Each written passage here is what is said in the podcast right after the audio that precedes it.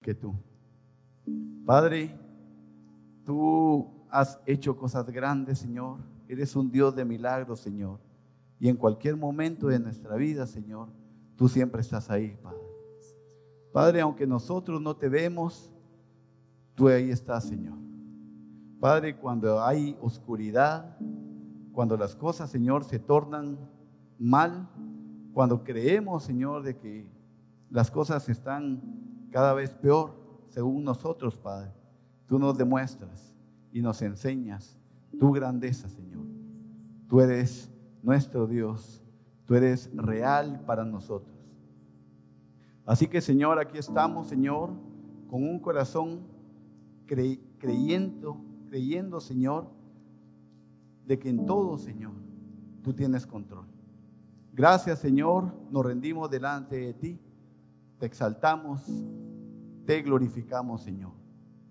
Amén, Señor, y amén. Bienvenidos, hermanos, Dios los bendiga. Hola, buenos días, ¿cómo están? Muy bien. Qué bueno tenerlos por acá. Es una bendición para nosotros el estar hoy aquí con ustedes. Gracias por estar aquí. Gracias por dedicar este tiempo para alabar y exaltar el nombre de Dios. Gracias a las personas que nos están viendo también a través de internet. Sean todos ustedes hoy bienvenidos. Seguimos con la serie que se llama Padre, que mis hijos te amen. Creo que es una hermosa oración que sale desde el corazón de Dios y que sale desde el corazón de cada padre y cada madre. ¿Cuántos padres hay acá? Amén. Muchos padres. Yo les quiero pedir algo el día de hoy. Quiero que por favor me acompañen y repitan esta hermosa oración. Que, y es el tema de hoy, ¿verdad? Entonces, por favor, repitan después de mí. Padre, que mis hijos te amen. Señor, que mis hijos te amen. Qué poderosa, qué poderosa de verdad esta oración. Imagínense lo que ahorita acabamos de decir. Señor, nos atrevimos a decirle a Él, Señor, al Dios Todopoderoso. Hoy le decimos, Señor, que mis hijos te amen. Para decirle eso, de verdad, nosotros tenemos que mostrar como padres, primeramente, el señorío de Dios en nuestra vida. Y así podemos reflejar a ellos el verdadero señorío. Porque no le podemos decir, Señor, que mis hijos te amen, pero en la casa nuestra actitud, nuestro comportamiento es totalmente diferente. Qué fácil ser padres de iglesia, qué fácil ser padres de calle, pero en la casa seremos igual. En la casa reflejamos lo mismo que estamos diciendo aquí. Señor, que mis hijos te amen. Y esta mañana de verdad, para nosotros eh, es un regalo el que podamos estar acá. Esperamos que no sea la primera la última, que ya no nos vuelvan a, tomar en cuenta, ¿verdad? Porque de verdad eh, nosotros nos deleitamos con el hecho de que Dios nos regaló la oportunidad de ser padre de dos hijos. Y eso para nosotros ha sido un compromiso, no una obligación, porque obligación es lo que se hace a la fuerza muchas veces, pero es un compromiso el mostrarles a ellos el reflejo de Dios en nuestra vida. Y por eso esta mañana vamos a ver por qué es importante que nuestros hijos tengan una relación con Dios. Cuando nosotros iniciamos este proceso de vida y nuestros hijos llegaron a nuestras vidas, siempre existía ese anhelo y ese deseo de quererles dar a ellos lo mejor. Y siempre uno piensa, por ejemplo, Sonia y yo tenemos, aunque somos diferentes, tenemos un común denominador, que nosotros venimos de hogares desintegrados. Entonces, cuando nosotros pasamos por muchas situaciones eh, difíciles económicamente, también de dirección y tantas otras cosas más, pero cuando nosotros estábamos en ese proceso, le decía yo a Sonia que nosotros queríamos darle, y ese era el mismo deseo en, en cada uno de nosotros, queríamos darle a nuestros hijos lo que nosotros no tuvimos. Y cuando tú le haces la pregunta a alguien y le dices, ¿qué le quieres dar a tus hijos que tú no tuviste? Uno siempre o regularmente siempre piensa en cosas materiales. Porque de repente pues uno no tuvo bicicleta, no tuvo Nintendo y no tuvo pues otras clases, otra clase de cosas o no le celebraron los cumpleaños, ¿verdad? Entonces uno se vuelca de la mejor manera o con un corazón bastante amoroso hacia los hijos y esa es una de las cosas que uno pretende o desea en ese momentito. Sin embargo, miren, todas esas cosas son cosas que se van, son cosas materiales que hoy están y mañana ya no están. Y cuando nosotros asimilamos la palabra del Señor y empezamos a entender lo que Él desea que nosotros como hijos, y hablo de nosotros, hablo padres, que nosotros padres como hijos de Él, Él desea que nosotros lo amemos a Él, para que nosotros podamos ser un reflejo de su amor y que le podamos dar a nuestros hijos algo que les va a servir para la eternidad, no para, esta, para este mundo que pues es un, es un paso bastante rápido. Y le decía yo al Señor, Señor, eh, ¿cómo aprendemos o cómo hacemos para que nuestros hijos te amen? Porque es una pregunta, es una, eh, decía Sonia, es una oración que va de lo más profundo del corazón de un padre para con sus hijos. Dígame, si no hay un anhelo en ustedes, padres, de que sus hijos amen a Dios, Creo que hay un propósito por el cual nosotros también estamos acá. Nosotros como padres de familia, y les quiero comentar algo aún a los jóvenes que todavía no son padres de familia, esta, este tema hoy no es solo para los padres como tal, es para quienes en algún momento también vamos a ser padres, porque no nos podemos justificar de que como a nosotros no nos dieron, no nos hicieron o no nos enseñaron, nosotros tomar una justificación de no hacer las cosas. Así que le decía yo al Señor y el Señor me, llama, me llevaba a Mateo, nos llevaba a Mateo 22, 37 y el 39 y dice, ama al Señor tu Dios con todo tu corazón, con todo tu ser y con toda tu mente. ¿A quién le está dando la instrucción el Señor ahí? ¿A quién? A mí, a usted, a nosotros. Y luego dice en el 39, ama a tu prójimo como a ti mismo. ¿Y quién es tu prójimo? Mi hijo. Pues en el caso de los padres, mi hijo, mi esposa. Pero como este tema está dirigido cabal para nuestros hijos, también aquí entra, eh, ingresan nuestros hijos como parte de ese prójimo. Miren, el prójimo a veces pensamos que es para el que está en la calle. Y el prójimo, que es el más próximo, es el que está en nuestro hogar. Y es nuestro hijo. Así que primero yo debo amar al Señor con todo mi ser y con todas mis fuerzas, con todo mi corazón. Y de ahí está la instrucción en Proverbios 22.6 y dice, dirige a, a tus hijos por el camino correcto y cuando sean mayores no lo abandonarán.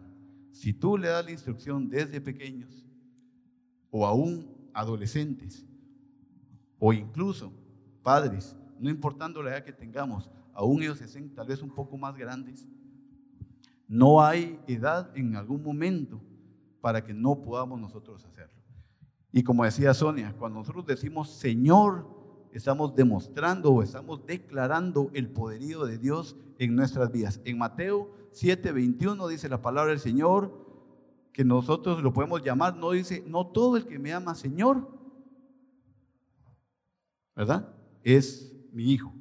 ¿Verdad? No todo el que dice Señor, Señor, porque muchos podemos decirle Señor de palabra, pero no todos vamos a declarar ese poderío en nuestras vidas a través de nuestras acciones. Y entonces entramos al punto uno.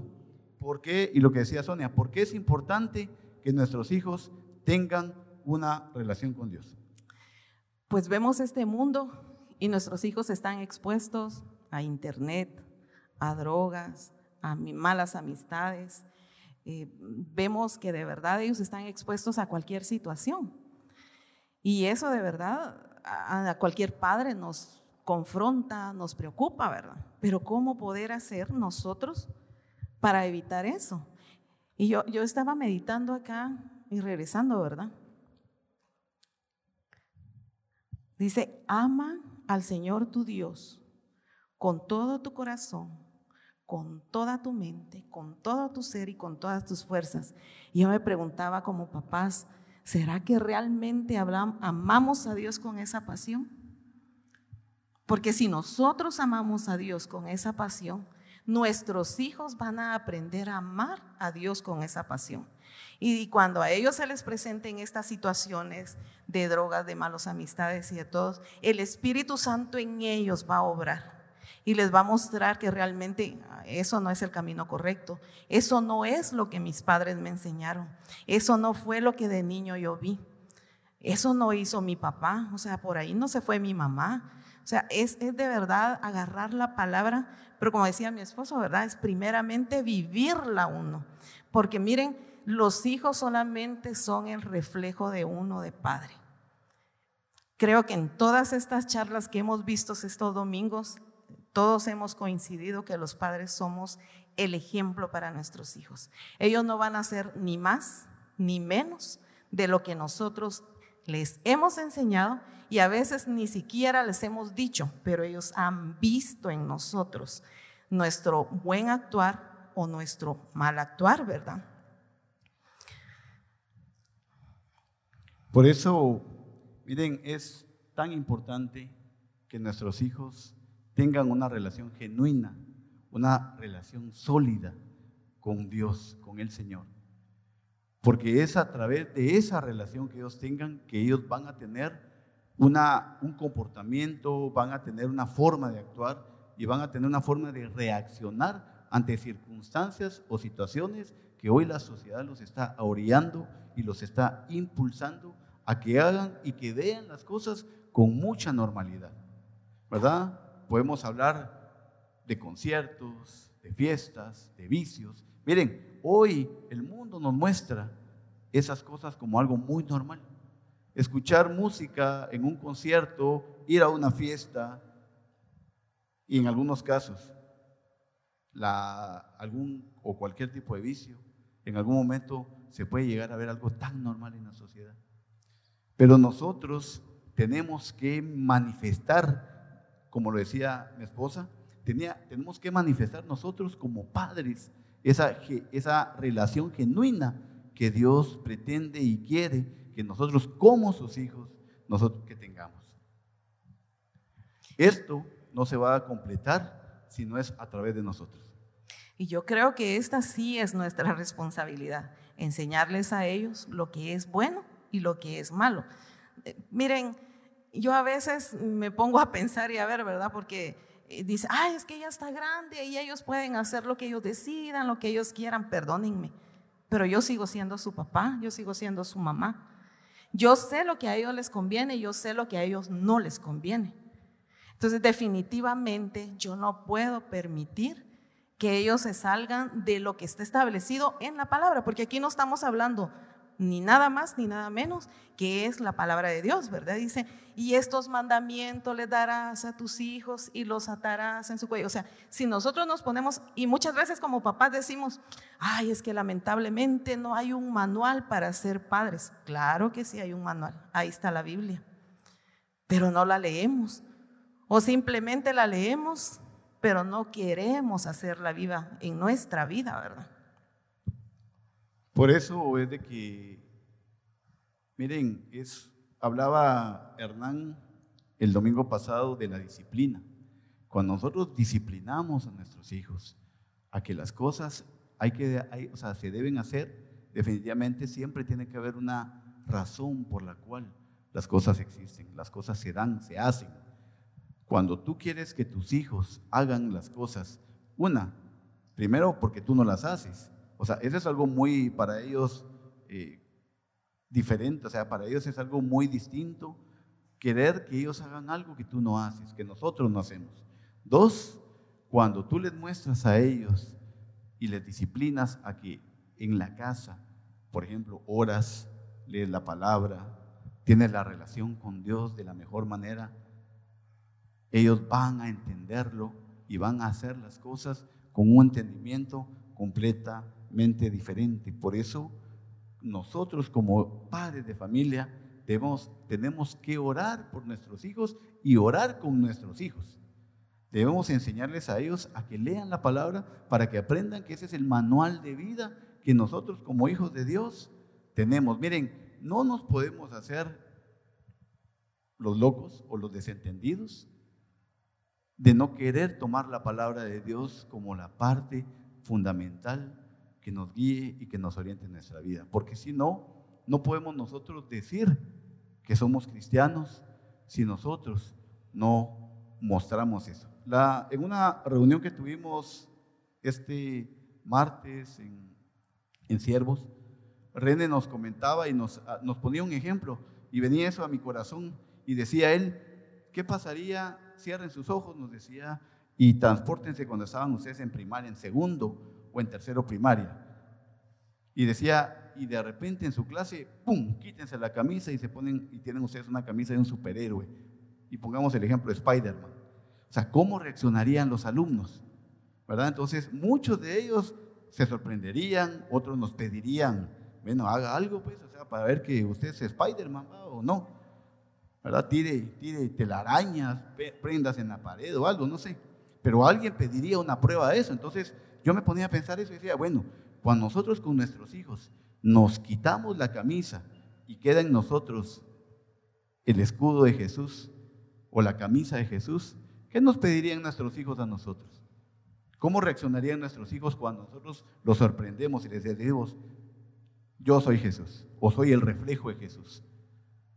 ¿Qué pensarían y qué esperarían ustedes que ellos hicieran?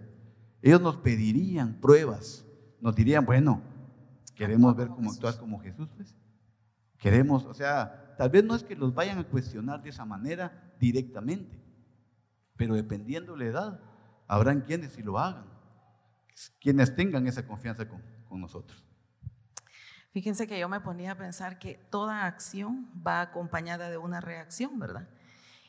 Y todo lo que hagamos tiene que ir acompañado siempre de algo que nos sustente porque los evangélicos, por decirle así, ¿verdad? Oramos y clamamos y esto y el otro, pero nuestras acciones, ¿cuáles son? Porque podemos pasar dos horas de rodillas, podemos pasar clamando, pero salimos de ahí y que no han hecho esto y que lo otro. O sea, nos ponemos en una actitud de no cristianos. O sea, ¿cuál es el reflejo que le estamos dando nosotros a nuestros hijos, verdad?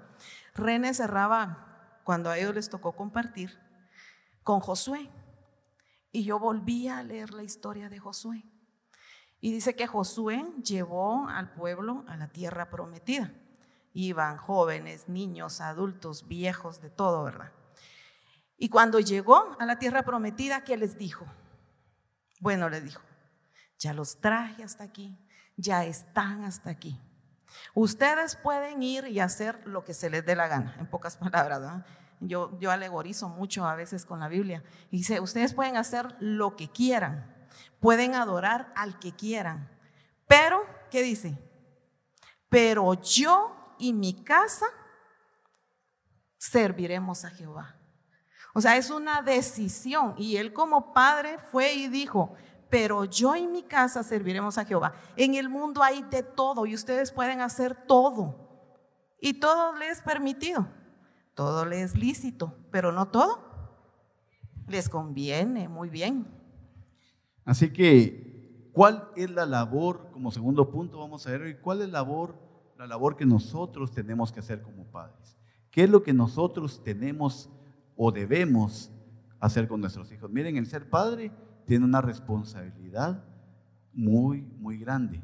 Desde el primer momento en que tomamos la decisión en casarnos, y en procrear hijos, empezamos a tener una responsabilidad desde ese momento, una responsabilidad mayor. No es, como dicen en el mundo, no es solo de traer hijos acá a la tierra, no es solo de que nazcan y va, está bueno. Y adicionalmente a eso, que es una responsabilidad también, es darles las cosas materiales, lo que ellos necesitan. ¿Sí? Eh, fíjense que, disculpen, no me funcionó la presentación a mí tampoco. Entonces, no sé si tal vez ahí en cabina me pueden ayudar dándole Clic, por favor, ahí si se puede. ¿Ok? ¿Otro? ¿Otro? Disculpen. Regresemos, o sea, otro, sigamos.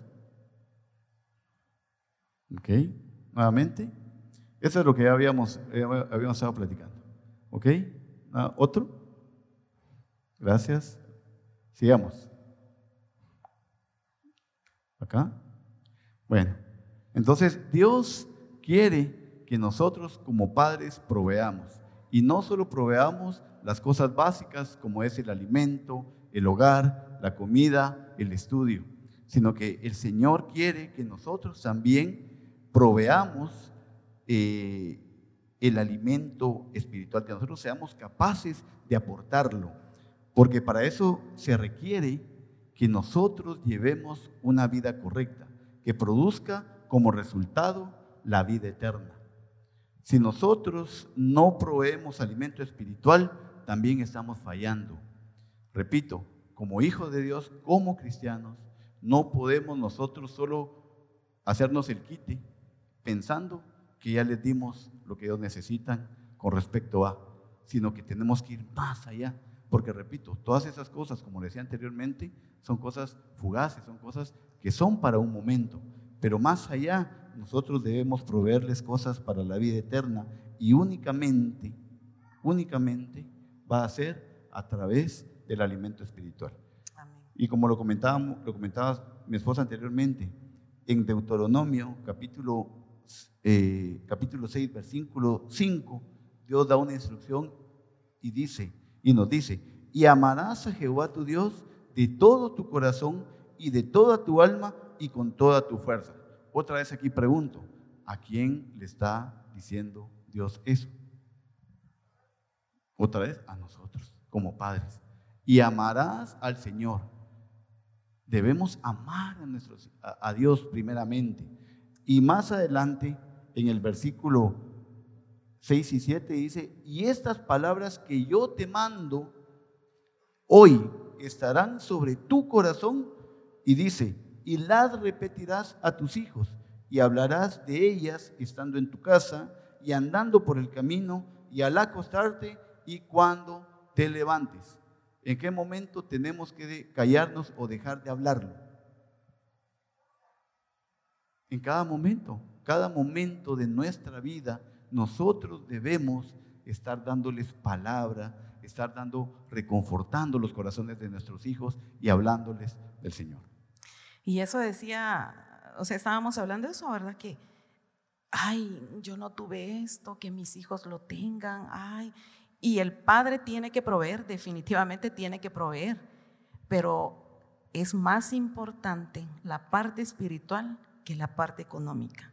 ¿De qué me sirve tener mucho dinero? Si perdónenme, pero lo más seguro que tenemos es la muerte. Tengamos la edad que tengan, o sea, nos vamos a morir. Y no sabemos cuánto vamos a vivir. Yo no me voy a llevar el dinero y con eso me voy a salvar. Yo puedo tener mucho aquí en la tierra, pero espiritualmente, ¿qué hay, en mí?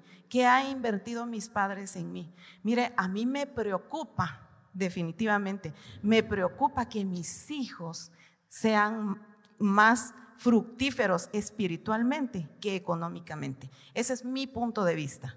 Porque de qué me sirve ay, la gran educación, los grandes colegios, las grandes universidades, si en la tierra estamos de paso. ¿Cuánto tiempo vamos a vivir aquí? ¿Cuánto tiempo creen ustedes? ¿Cuánto dice la Biblia? ¿Cuánto dice la palabra? Dice 70 años lo máximo, ¿verdad? Hay quienes se adelanta el tiempo. Pero estos 70 años que estemos acá va a definir la eternidad, porque hay un cielo y hay un infierno. Entonces yo me puedo preocupar, ay, que, que, no les falte esto, que no les falte lo otro, que tengan clases de esto, que tengan clases de lo otro, pero yo estoy preocupada por la vida espiritual de mis hijos. Yo les doy mi tiempo, yo les doy mi amor, porque Dios es amor y el reflejo de Dios en nuestra vida dice que es amor. Entonces, en la casa ellos ven amor. En la casa ellos ven que papá y mamá, pues definitivamente todos los matrimonios tenemos problemas, ¿verdad? Pero yo delante de mis hijos trato la manera así como que, ay, todo está bien. Y ahí en el cuarto, pues yo, mira, no, tal cosa. Pero ellos nos tienen que ver de común acuerdo. Ellos tienen que nosotros como papás somos los obligados a que ellos tengan una vida espiritual buena y plena. Porque ¿quién quiere que su, hijo se muera y se vaya al infierno? ¿Quién quiere eso? Nadie. O sea, todos estamos haciendo lo mejor posible para que nuestros hijos, el tiempo que estén aquí en la tierra, sea el trampolín para que los lleve a una vida eterna. Y nosotros no podemos darles a ellos o solo preocuparnos, como decía Sonia, porque ellos alcancen el éxito sobre la tierra. Ellos tienen que alcanzar en su corazón y entender que el éxito real es el que se alcanza en la eternidad. Hablábamos con Sonia, le digo, mira, mija, ¿de qué me sirve decirles a mis hijos, amen a Dios, si no te amo yo a ti? O sea, yo no puedo llamarme un buen padre o creer ser un buen padre cuando yo no tengo una buena, una buena relación con mi esposa.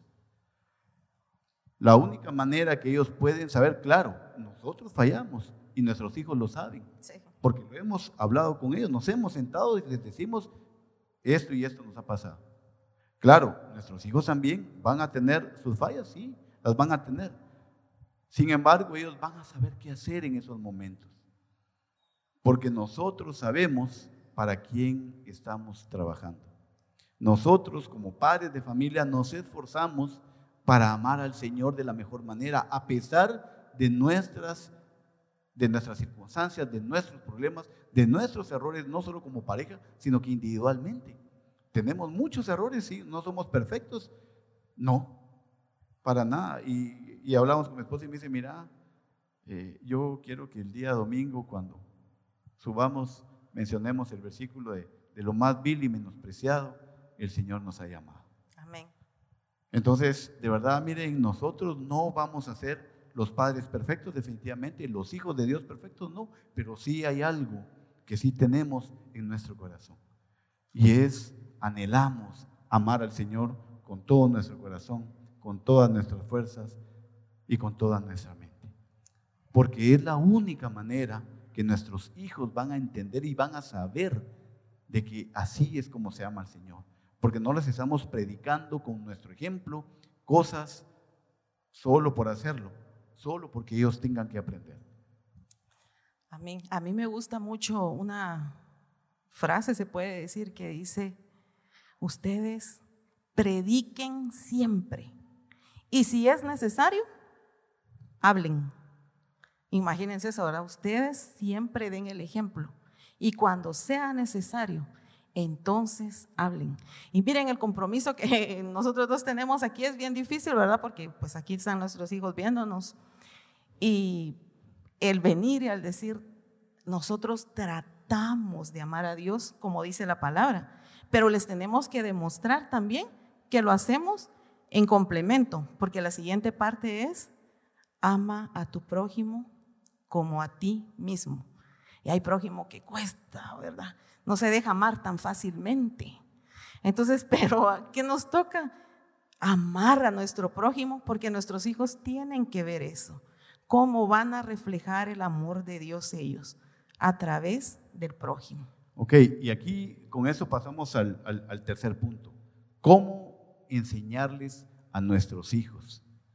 Ya lo hemos tocado algunos puntos por ahí, pero estamos conscientes del gran tesoro que son nuestros hijos y del potencial que ellos representan. Tenemos una oportunidad, hermanos, que no tiene precio, que es el cultivar la sed de Dios en el corazón de nuestros hijos. El hogar definitivamente es la influencia más, más poderosa para desarrollar el crecimiento positivo, emocional y espiritual de nuestros hijos. No pretendamos nosotros que en la iglesia los corrijan o que hagan milagros con ellos como tal. Es como cuando usted lleva a sus hijos al colegio y quiere que en el colegio ellos cambien o que les enseñen cosas que en su casa ya deberían de estar cultivadas. Solo es de perfeccionarlos. El hogar es nuestro, es el engadi para ellos, es el lugar donde ellos toman y se refrescan de cualquier situación. Cuide sus tesoros porque eso no tiene precio, de verdad es un tesoro de parte de Dios, sabiendo que en esa inversión de tiempo y energía que usted haga con ellos cosechará beneficios tremendos. Por eso dice la palabra, educa a tu hijo desde niño, ¿verdad? En Proverbios 22, 6. Y aún cuando llegue a viejo, seguirá tus enseñanzas. Primero, y la primera labor para enseñarles es, mírese usted mismo. Mucho de lo que un hijo aprende es asimilado más que aprendido. Y el reflejo de su fe en Dios es una imagen duradera que formará el concepto de Dios en su hijo. Ahora, ahora va, perdón, se me salió, ahora. Eh, ¿Está su fe fundamentada sobre una lista de reglas y obligaciones? ¿Le falta a su vida espiritual la vitalidad y autenticidad? Esa es una pregunta para usted, o dos preguntas. Lo que su hijo debe ver en cada uno de nosotros es una dependencia profunda sobre Dios y sus expresiones consistentes del amor en Dios en sus relaciones con los demás y sus elecciones cotidianas. Dice en Proverbios 27, justo es quien lleva una vida sin tacha, dichosos los hijos que sigan su ejemplo. Imagínense eso, qué fuerte, ¿verdad? Justo es quien lleva una vida sin tacha. O sea, eso es bien difícil. Porque de verdad pecamos, murmuramos, pero fuimos justificados con su sangre. No podemos eliminar ese acto tan grande de amor que hizo por nosotros. Humanamente Él sabía, o sea, todos vamos a fallar, todos cometemos errores, todos llegamos a ser malos padres, todos corregimos de alguna manera mal. Al menos eso pienso yo, ¿verdad? Tal vez en lo personal, tal vez hay quien, gracias a Dios, siempre lo ha hecho bien, pero a mí me ha costado. O sea, yo sí he tenido tachas en mi vida, pero ahí vengo y le clamo al Padre y veo de verdad ese sacrificio inmenso que hizo en esa cruz. Yo no lo puedo invalidar, yo no soy merecedora de él, pero y el resultado es dichosos los hijos que sigan su ejemplo. Si a nosotros como padre nos ha costado o sea, como saetas nosotros los podemos enviar a ellos. Dice que ellos son, nuestros hijos están en la aljaba y ellos son como saetas. Y de nosotros depende cuánto los impulsamos y cuánto no. Y ellos serán más dichosos. Es, es un regalo para ellos. Que nosotros como papás tratemos de vivir una vida sin tacha. Fíjense que eh, en algunas ocasiones nos sentamos con Sonia a platicar muchas cosas y a veces le digo, mira, yo no sé cómo de repente nos puedan ver las personas de afuera con respecto a las reglas, normas e instrucciones que nosotros les damos a nuestros hijos.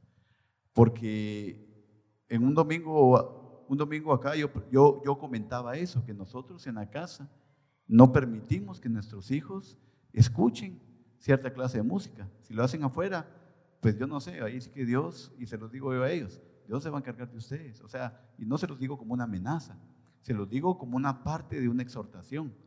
Porque miren, hay muchas cosas que nuestros hijos no quieren hacer. Pero como hay muchas cosas, al igual que nosotros, hay cosas que nosotros tampoco quisiéramos hacer.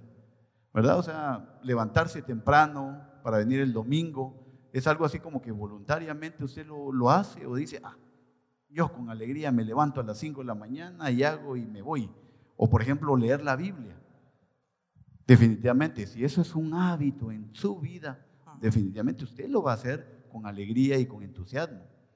Pero si usted no crea ese hábito en, su vida, también pues no vamos a poder nosotros darles eso. Y le decía yo, lo hablamos con Sonia, le digo, mira, nuestros hijos no tienen ellos la voluntad de poder, o sea, de entender qué les conviene y qué no les conviene. Mire, si su hijo, le hago la pregunta, de 9, 10 años, le pide a usted una moto para salir a la calle, ¿usted se la compraría? No, porque no tiene edad para andar en una moto, por ejemplo. Ese es mi punto, ese es nuestro punto de vista. Nosotros les vamos a dar las cosas que a ellos les convienen y no son las cosas que ellos quieren. Entonces, de querer ellos, no quieren. Pero si usted los disciplina desde un tiempo, cuando ellos están pequeños, y los disciplina a través de su ejemplo, las cosas van a ser completamente diferentes. La Biblia tiene que ser parte de su vida familiar.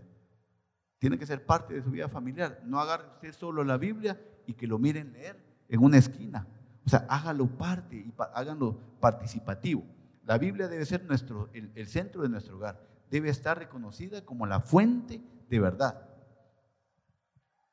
La Biblia puede cultivar el crecimiento y desarrollo espiritual de un hijo. Pruebe usted una noche, haga una noche familiar leyendo la Biblia. Vea un programa donde esté la palabra del Señor implícita. Vea o tengan un estudio bíblico con sus hijos para explicarles para qué es o para qué nos sirve la parte de la Biblia. Y hágalo con cosas cotidianas. Definitivamente no lo haga como un estudio centrado solo como algo muy eh, formal, sino que intente usted asimilar la vida con la Biblia y muéstrele a él las cosas que en algún momento pueden ser o pueden dejar de ser eh, y lo que la Biblia nos enseña. perdón, dejé ese pedacito a mi esposa porque es un pedacito, es un pedazo difícil, entonces mejor le pasé a ella la chihuahua. dice, necesitamos de la iglesia como apoyo para enseñarles a congregarse. Miren, de verdad, qué duro, porque cuando somos padres y el niño está chiquito, decimos, ay, no voy a la iglesia porque está muy pequeño mi niño, no lo voy a exponer. Y pasa el tiempo. Ay, no voy a la iglesia porque tienen tantas tareas. No, no puedo, no, no. Llega la adolescencia y el niño se vuelve diferente, ¿verdad? Y en la adolescencia decimos, pero ¿por qué no querés ir a la iglesia? ¿Cuándo le enseñó usted a su niño a ir a la iglesia? Miren, a, mi mente venía, por ejemplo, ¿cuántos chicos aquí se levantan temprano para salir a estudiar? Muy bien. Yo me recuerdo que a mi hija a los cuatro años el bus la llegaba a traer a las cinco y media de la mañana. Y salíamos hasta como dos cuadras abajo a dejarla porque el bus no llegaba hasta la casa. Y así, o sea, cuatro y media de la mañana ella ya estaba arriba, a las cinco de la mañana estaba desayunando y a las cinco y media el bus la llegaba a recoger. Para darle una educación terrenal. ¿Cuánto no más voy a hacer yo para que ellos no tengan una educación espiritual? O sea, ¿qué vale más? ¿El estudio o la parte espiritual? los dos, pero en este mundo estamos una fracción de tiempo. Lo espiritual es eterno. Y con eso no quiere decir de que sus hijos, o sea, que nuestros hijos no alcancen, por ejemplo, una profesión, o sea, que no sean exitosos en esta tierra. No estamos en contra de eso, ni estamos diciendo eso, ni uno se opone a eso. O sea, eso es algo que tiene que ser parte de su vida definitivamente, pero todo tiene que ser de una forma integral. Las relaciones son la clave del crecimiento espiritual. Mire, dice la palabra que hierro con hierro. ¿Cuál es la, palabra? Se aguza, no. Así es, ¿verdad? Hierro con hierro. miren, o sea, esa es la única manera de que nosotros crezcamos espiritualmente a través de las relaciones. Y las relaciones en iglesia eh, son necesarias. Usted y su hijo deben estar conectados con los demás adentro de las familias de la iglesia. Miren, nosotros, le digo, tenemos de ir a la iglesia casi que la edad de Andrea, 20, ah, no, no, decir cuántos, decir muchos años. Ya, me acuerdo. Entonces, sí, no, después ella me reclama por eso, y más que está haciendo ahorita grabado. Entonces, eh, no podemos nosotros eh, dejar de asistir a la iglesia. Nosotros, miren, cuando nosotros a ellos los traemos como una obligación, para ellos se vuelve pesado venir a la iglesia. Miren, ¿cuál es el enfoque? ¿Por qué usted viene a la iglesia? Le hago la pregunta, ¿por qué usted viene a la iglesia? Alguno que me quiera responder por ahí. Y sin pena. Para asistencia. Una, para que me miren de que llego a la iglesia, ah, para que me tomen en cuenta algún día. No. No. Porque de plano tengo que ir, va. Porque si no después hablan de mí, me van a pelar. van a decir tal cosa. No, tampoco, ¿verdad? Uno viene a la iglesia, o al menos ese es, y espero que así sea también el porqué, el motivo por el cual usted asiste. Nosotros venimos a la iglesia por agradecimiento. Amén. Porque nosotros hemos entendido todo lo que hemos y todo lo que somos y lo que tenemos es porque el Señor ha sido misericordioso y bondadoso y porque hasta la fecha incluso estamos juntos como esposos. Porque miren, si no fuese a través de la iglesia, a través de la relación, a través de los hermanos que nos cuidan, nuestro matrimonio ya se hubiera disuelto desde hace mucho tiempo. Porque le repito, o sea, tenemos formas de ser completamente diferentes y también caemos nosotros también en cualquier tipo de situación que nos puede afectar como esposos. Pero si no hubiéramos estado integrados, hubiéramos estado asistiendo a una iglesia, ¿quién nos hubiera apoyado? El psicólogo, el abogado, pero para firmar el divorcio, ¿verdad? Pero no, o sea, bendito sea Dios, de verdad, la iglesia existe por, tiene una razón de existir y Dios la dejó fundamentada. Es el, es, es el segundo, la segunda institución que Dios creó, fue la iglesia. Entonces, miren, los hijos de querer tal vez no van a querer venir posiblemente, pero si usted les transmite, les hace ver en su hogar que Dios ha sido bueno en su vida, que Dios le ha provisto usted de muchas situaciones y usted le da el enfoque espiritual a su hijo y le dice, mi hijo, hoy vamos a la iglesia porque tenemos que darle gracias al Señor por todo lo que hemos recibido en esta semana. Entonces su hijo va a tener de verdad otra, otra forma de ver las cosas. Con mi esposa, eh, cuando nosotros, nuestros hijos estaban pequeños, nosotros no teníamos para ir, a, para sacarlos a pasear a Esquilán, bueno, Esquilán ya dejó de existir, creo, a Carrusel y a otros lados donde nosotros hubiéramos querido llevarlos. Y el único lugar que nosotros teníamos para llevarlos, a, para poderlos sacar, era, lo, llevábamos allá a Santa Clara. Entonces, miren, cuando los llevábamos, nuestros hijos iban felices porque ellos sabían que iban a, distraerse. Por ejemplo, les, coloco este ejemplo como base para lo de la iglesia. Y hasta una canción hacían, hicimos. Entonces yo cantaba y ellos me respondían. Y yo les decía, ¿a dónde vamos? Y ellos me gritaban, a Hiperpais. ¿A dónde vamos? A Hiperpais. Y iban con aquel ánimo, aquella energía. Pero no íbamos a comprar nada, íbamos a caminar. Ni siquiera un helado les podía comprar en ese tiempo. Entonces, no era frustración para ellos llegar y decir, ah, venimos y nos vamos sin nada.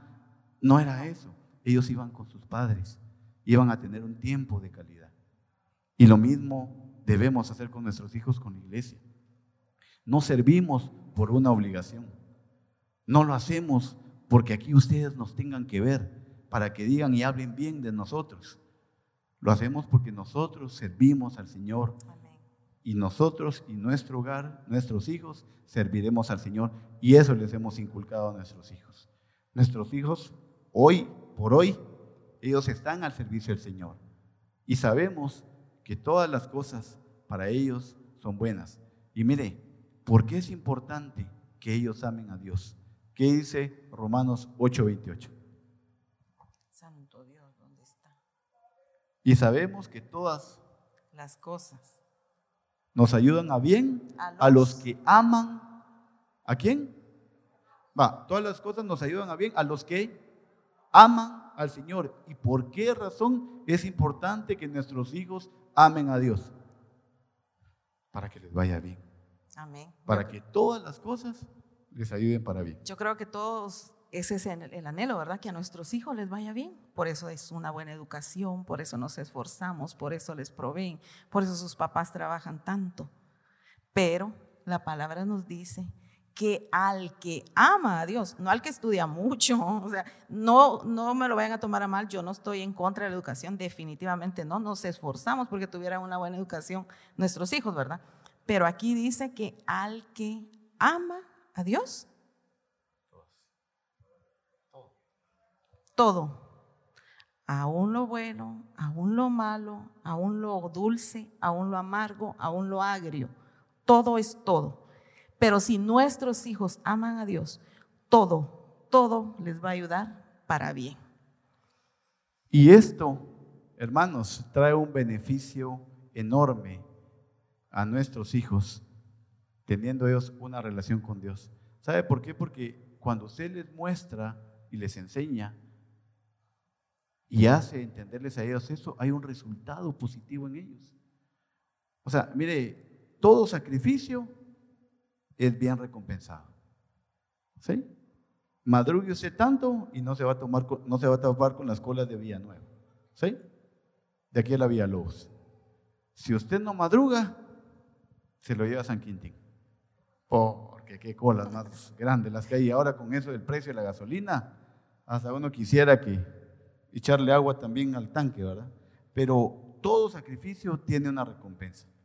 Nosotros les hemos enseñado a nuestros hijos a que tienen que madrugar para ir al trabajo, tienen que madrugar para ir a la iglesia. Ellos no pueden dejar de asistir. Yo les digo, mira, para tu cumpleaños, si estás trabajando, ¿te dan permiso de faltar? O puedes decir, ah, hoy como es mi cumpleaños no voy. ¿Verdad que no pasa? O a quién de ustedes, bueno, habrán algunas empresas que tal vez tienen esa, ese beneficio, por ejemplo, ¿verdad? Pero no todas las empresas tienen ese beneficio.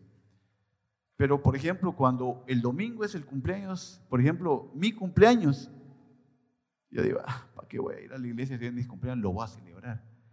O sea, nosotros les hemos enseñado a nuestros hijos que no importando las circunstancias, ellos tienen que estar presentes en la iglesia por agradecimiento. Nosotros lo recordamos con mi esposa siempre cuando eventualmente nosotros nos íbamos a un paseo y el día domingo era a las 10 de la mañana que iniciaba el servicio, estaba mi hija en, en la piscina, por ejemplo, si nos tocaba que ir a la piscina, decía, ay, a esta hora ya está empezando el servicio. Pasaban unos minutos, ahorita acaba de terminar la alabanza. No era una niña normal. De plano que ya están dando la prédica. Yo le decía a mi hija, por favor, descansa, descansa un domingo, prelece. Pero ha sido tan, tan así nuestra, que les hemos inculcado que de verdad, digo yo, no sé si eso fue un extremo al final, pero estamos agradecidos con Dios por eso, de verdad, por los beneficios que hemos obtenido. Y no es por nosotros. Cuando usted le dice a su hijo que estudie, no es por el beneficio del Padre, por el beneficio de quién es? De su propio Hijo. Estudia así, porque uno siempre quiere que les vaya bien. Y no es por uno. Con Sonia decimos, nuestros hijos no van a esforzarse y a trabajar para mantenernos. Lo van a hacer para que ellos salgan adelante. ¿Verdad? Ese es el propósito por el cual nosotros queremos que ellos tengan un buen desarrollo en su vida y no lo digamos espiritualmente. Los beneficios son los siguientes. Crecen en la fe y enfrentan los temores de desafíos. Agradecen a Dios por sus bondades con claridad. Confiesan sus pecados y piden perdón. Interceden por otros y expresan con libertad sus sentimientos hacia Dios. Como ustedes saben, nosotros tenemos eh, la bendición y la alegría de estar en el área de jóvenes. Y yo esta semana oraba mucho por estos chicos y el Señor ponía en mi corazón el libro de Juan, en su versículo 21. Yo esto lo he leído muchas veces. Y es cuando Jesús eh, va a buscar a sus discípulos después de haber sido crucificado. Es la tercera vez que les aparece. Sí, él llega a la orilla del río y les va a hacer desayuno, dice. Y se para y ve la barca y ahí anda Pedro, ahí anda Juan. Y les dice, ¿tienen algo para comer? Y dice, no, no hemos pescado, pero no lo reconocen todavía, ¿verdad? Y dice, tiren las redes a la derecha y a la izquierda. Y sus redes son llenas y ahí ven que es Jesús. ¿Y qué hace Pedro? Dice que él estaba medio desnudo. Se pone la ropa, se tira y se va. Ay, perdón. Cuando llega a la orilla, él reconoce que es Jesús y él lo había negado tres veces. Yo me identifico tanto con Pedro. Y, viene ¿Y, ¿Y, qué le dice Jesús? ¿Ya viste que me negaste? No, en ningún momento. O sea, llega Pedro y él, yo me imagino, lo abraza y le da de comer como buen padre. Y viene, terminan de desayunar y dice que lo agarra para un lado y le dice, Pedro, ¿me amas? ¿Y qué le dice Pedro? Señor, te quiero, apacienta mis ovejas. Pero le vuelve a preguntar, Pedro, ¿me amas? Y Pedro le vuelve a decir, Señor, te quiero. Y el Señor ponía eso en mí porque hay chicos que de verdad no aman a Dios de una manera en que no les hemos enseñado, porque hemos fallado, porque hemos dejado de hacer, porque no hemos dado el ejemplo, porque hay padres ausentes, porque no tienen el reflejo de un buen padre. Pero la tercera vez viene Jesús y le dice, Pedro, esa es mi idea. Le dice, Pedro, está bien que no me ames. Y le dice, Pedro, ¿me quieres? Miren cómo le baja. Y le dice, Señor, porque a Pedro le dolió, tú lo sabes todo. Tú sabes que te quiero. Tú sabes que te amo. Pero el Señor ponía eso en mí. Yo miraba como el Señor le decía, está bien que ahorita no me quieras. Está bien que ahorita me quieras y no me ames. Pero un día me vas a amar con tanta pasión que vas a dar tu vida por mí. ¿Y cómo murió Pedro? Crucificado igual que Jesús.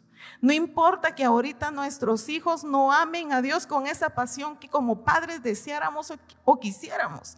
No importa que ahorita no estén sirviendo, no importa que no quieran venir a la iglesia, pero importa que nosotros amemos a Dios y que ellos ahorita que solo quieren a Dios, que un día lo lleguen a amar de tal manera o de mayor intensidad de como ellos han visto que su padre y su madre aman a Dios. Así que padres, seamos un buen ejemplo para nuestros hijos. Busquemos a Dios para ejemplificar su amor, su protección, con lo que ellos amarán a Dios y les irá bien. La familia es una institución divina. Protejámosla y con eso hará que sus hijos se acerquen al Señor. Así que padres, yo quisiera que te pongas en pie para que tú tomes un compromiso serio con el Señor. Y por favor, no estoy diciendo que los padres que están acá no es que no sean comprometidos, por favor, sino que, que quienes no lo hemos tomado a Él con esa seriedad de amar a Dios para que nuestros hijos lo amen, que nosotros hoy podamos estar más claros y conscientes de esa responsabilidad que tenemos delante de Dios. ¿Sabe, ¿Sabes, padre de familia? El día que tú te llegues a la presencia del Señor, y para unos, o sea, no sé en qué momento puede ser para cualquiera de nosotros. Pero el día que, el, que tú llegues a su presencia, Él te va a preguntar, ¿Qué hiciste con tus hijos? ¿Qué les enseñaste? ¿Cómo hiciste tú o cómo reflejaste el amor de Él para ellos en tu vida? Miren, es algo muy fuerte para nosotros pensar que vamos a llegar y no sabemos realmente qué vamos a poderle decir al Señor. Y no vamos a poder decirle como Adán y decirle, es que la mujer que me diste. No podemos hacer eso, hermanos. Así que hoy dejo en tu corazón esto y quiero que hagas esta oración conmigo, con nosotros. Amado Dios, hoy estamos acá, Señor, con un compromiso serio, con una claridad, Señor, de lo que nos corresponde hacer a nosotros como padres. Anhelamos, Señor, deseamos de todo corazón que nuestros hijos te amen y Padre, cuando nosotros te decimos Señor, es porque realmente reconocemos, Señor, tu poderío, tu majestad en nuestras vidas. Padre, queremos siempre, Señor, hacer tu voluntad. Y primeramente, Señor, queremos amarte, Señor, con todo nuestro corazón, con toda nuestra mente, Señor. y con todas nuestras fuerzas, Padre. Padre, por favor, permítenos que nuestros hijos vean, Señor, en cada uno de nosotros tu amor, tu misericordia. Gracias por este tiempo, Señor, y gracias por el tesoro o los tesoros que nos has dado como hijos, Señor. Te bendecimos y te amamos. Amén, Señor. Amén. Dios los bendiga, hermanos. Muchas gracias.